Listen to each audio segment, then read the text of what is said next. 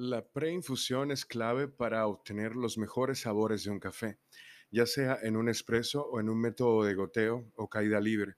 Es el paso previo a la elaboración de la bebida y consiste en verter el agua caliente para empapar la cama de café molido con el fin de liberar los gases, los cuales tienen un sabor agrio y seco e impiden una correcta extracción a la rápida liberación del gas que se produce cuando el agua entra en contacto con el café se le llama florecimiento o blooming en el inglés y tiene tres objetivos. El primero es humectar la cama de café molido para liberar el dióxido de carbono producido durante el tueste y así tener un mejor sabor en taza, mucho más balanceado.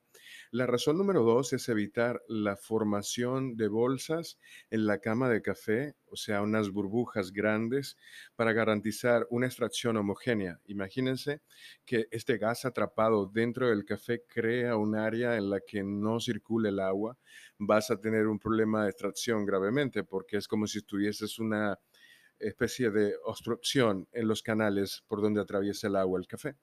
Y la tercera razón, objetivo, es ayudar a impedir el paso de partículas de café a la bebida final. ¿Por qué es importante la preinfusión? Durante el tueste, en el interior del grano del café se forma dióxido de carbono, Gran parte de ese gas se desprende en los días siguientes al tueste. El dióxido de carbono rodea a las partículas de café molido, por lo que forma una burbuja que impide que el agua penetre y extraiga de manera correcta los compuestos solubles.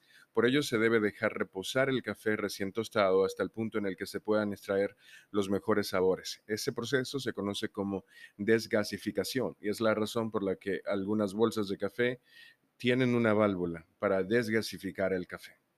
El grano molido aún contiene dióxido de carbono, sobre todo si el café es fresco, es decir, si tiene una fecha de tueste reciente. Durante la preinfusión, el agua caliente hace contacto con las partículas de café y es capaz de penetrar de manera rápida en ellas, desplazando los compuestos volátiles y al CO2. Este, al ser un gas, tiende a irse a la superficie, o sea, a subir, provocando burbujeo o efervescencia.